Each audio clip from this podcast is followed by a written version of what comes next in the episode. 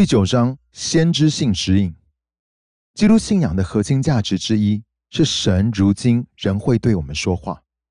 若非如此，我们没有人可以重生。神呼召我们归向他，而我们只是回应并降服自己。不过，在某些教会里，要是一提到这个主题，大概就会立刻警铃大作。他们担忧，要是神如今还会说话的话，那圣经岂不是就要被取代了？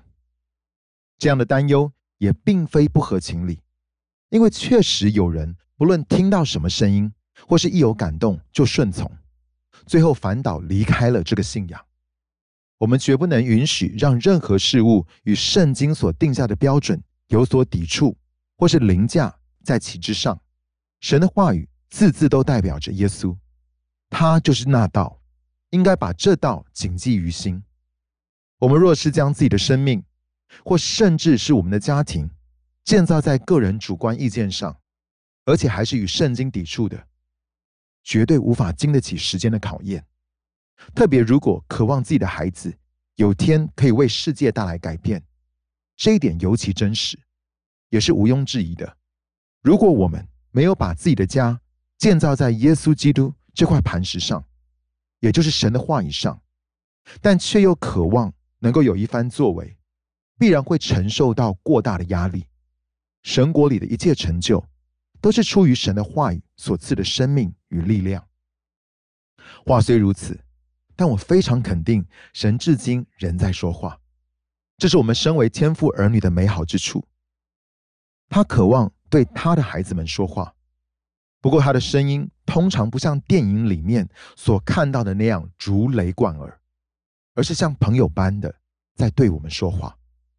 与神同行之所以美好，是因为他渴望与我们聊关于我们的一生，以及关于我们的孩子和后代的子子孙孙。他的眼光能够帮助我们知道，应该如何妥善的服侍自己的孩子，学习为某个孩子，或是家中的某个特定需求来聆听神的声音，绝对有助于我们在家庭生活的这个部分，不仅仅是侥幸存活，而是活出丰盛的生命。喂养与晓得，我们为在美国加州雷丁市的伯特利教会，在带孩子这一块。有套非常严谨的程序，相信对所有的父母们都有所帮助。我们会按照名字为每一个孩子建立专属于他们的档案夹，不论孩子年龄大小，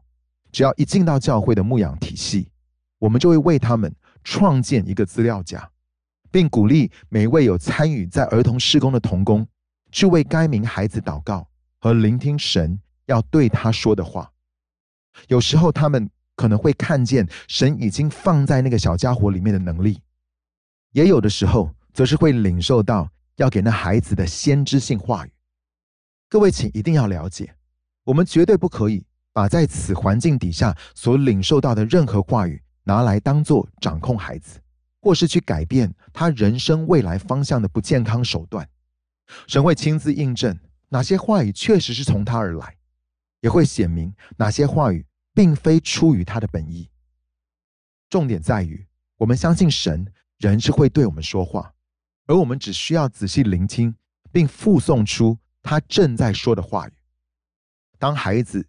从幼幼班长大，准备进到下一个班级时，这个档案夹也会随同一起过去，好让老师可以看一下曾经宣告在这个孩子身上的话语，并且负责以这些话语为基础。再继续的往上建造，先知性的用意是要鼓励和造就人，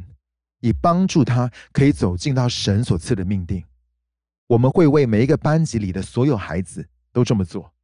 等到有一天，当这名孩子从我们这里毕业，准备进到国高中时，这个资料夹一样会跟着他一起毕业。这名年轻人从小到大都是认识神的。也清楚知道神对自己说了哪些话，这成为了我们教养孩子不可或缺的一部分。